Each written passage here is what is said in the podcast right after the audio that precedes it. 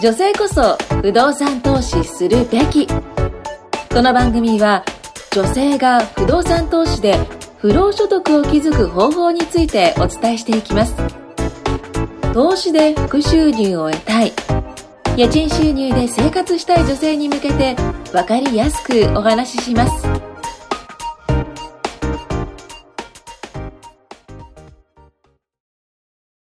こんにちは、金子です。えーっと、今日はですね、あの、ライフプランについてテーマに話していきたいと思います。えーっと、よろしくお願いします。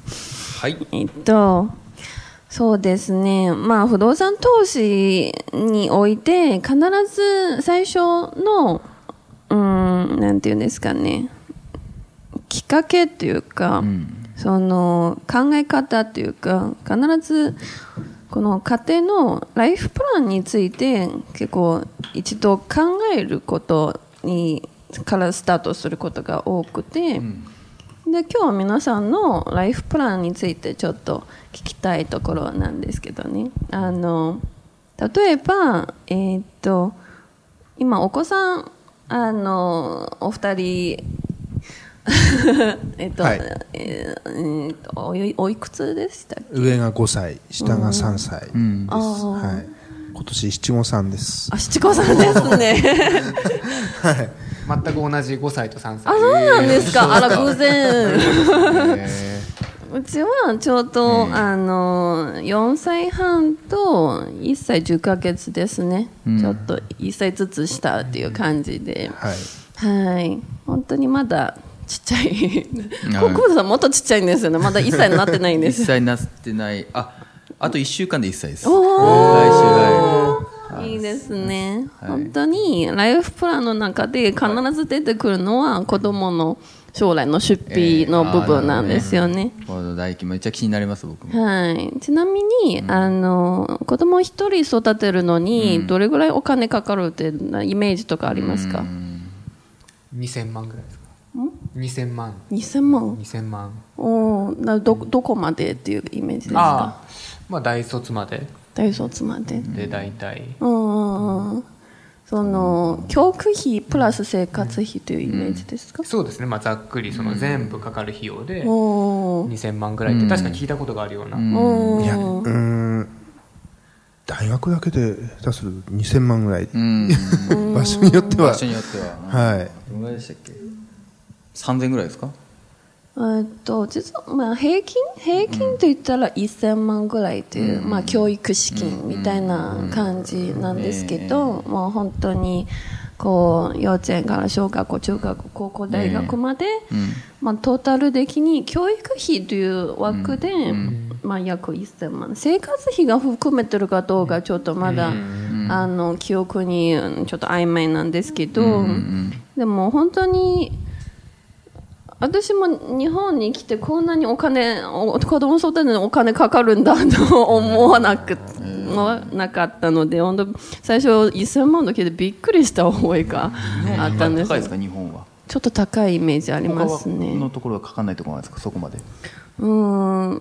まあわ私自身奨学金で日本に留学来たので、生活費も奨学金で賄ってるので、まあ、あんまり概念がない部分がありますね、でなんか同じ研究室で日本人の学生たちも、まあ、奨学金という形でなんか借り入れしてるのかな、その卒業する際に成績が優秀だったらその返さなくてもいいというような感じで成績、うんそのラインが合格してないんだったら普通にローンみたいに返済する社会人になって返済する形になってるんですよね。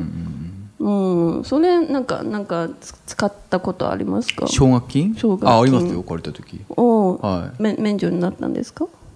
め免除？うん、最後大学生の時に借りて、あでももう関西じゃないかなあー。成績がめ免除にならなかったってことですか？あ成績いい人あれ免除なんでしたっけ、うん。ああそこまではなんなかったね、はいはいあ 本当に、ええ。うんトトップくらいの成免除なんでもともと来る時はもうし奨学金完全に免除っていう、うん？でもまあもともと文文文学科学省の奨学金だから、ええシステムが違うんですよね、うんだから学費全面で、で生活費は月々当時16万ぐらいだったんですけど、まあ、年々下がってて、2年目で10 14万になって3年目で10えー13万になったんですよね、でなんかだんだん財政が厳しくてこう奨学金の部分縮小したんですけど、で私の先輩で来た留学生たちも、当時は18万だったりした時期もありましたね、そうなんですよ。留学しに来たのにちょっと儲かるっていう、そうそうそう。へで私が知ってる、まああのまあ、後輩？後輩ぐらいの女の子が、えー、と奨学金もらってであの国に送って中国の住宅ローンの返済してたんですよ。えさあありなんですか？うん、まあ本当に、えっ、と、まあ奨学金に関してはもう個人の自由になるので、どういう使い方なのかは、まあ個人の自由で、本当に、まあ、日本はいろいろ、あの、使い方によっては、いうん。こんなにいいこともあるんだなっていうのが、そうそんな感想はありました。はい。で今日テーマ何でしたっけ？ライフプラン。はい。ライフプラン。だいぶそれてしまいました。はい、はい。でライフプランの中の、まあ、子供の教育費、もう一つは、住宅ローンとかですね。マイホーム、うん。はい。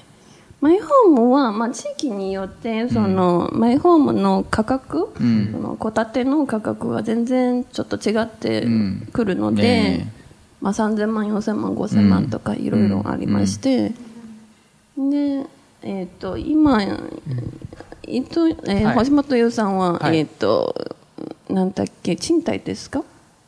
えっ、とですね、まあちょっと私もともとマイホーム持ってたんですよ、あーまあ、持ってるんですけど、中古のマンション、ただちょっと転勤したために貸さざるを得なくなってしまって、まだ貸してる状態で,、で一方自分は賃貸で住まざるを得なくなって、あららら。はい、戻ってきたのにそうです。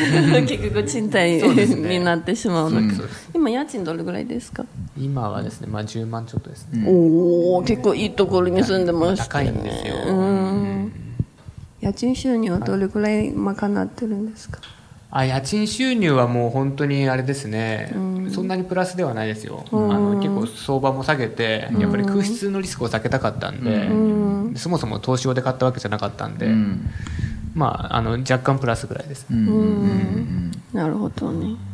またマイホームとかまた買う予定はあるんですか、あありますねどれぐらいのあの一戸建て？マンション？あ今度は戸建てがいいですね、うん。都内？えーというのもやっぱりマンションだとその住んでるとことプラスで駐車場がかかるじゃないですか、あで結構高いんですよ駐車場も都内で、うん。で月々払ってる額を逆算したら、まあ、中古の戸建てでもいいんじゃないかっていうことも考えてますね、まあ、ポイントは中古でいいと思います、はい、新築都内高いんで、高いですね。高いんで。す、うん。見見に行ったことありまして、あの相場でも6000万ぐらいいっちゃうので、まあ、5000万6000万んいっちゃってですごくブランディング化してるもの7000万いっちゃうので、はい恐ろしいんです。都内の。もうそれぐらいのローン借りれるんだったらアパート買いたいんですよ 住宅ローンじゃなくてそれぐらいのローンでアパート買いたいんです。大島さん今賃貸併用住宅でどれぐらいの額ですか？うん、いや6000万まだ行ってないですけど、近く、5700とか、はい。でもな7部屋貸したらどれぐらいの収支ができそうですか？まあ、5万円以上で貸したいんですけど、5七35、35万、返済率とかはどれぐらいの資産です？返済率。うん返済率、うーん、返済率、大体、そんな、よくはないです、うん。返済率、うん。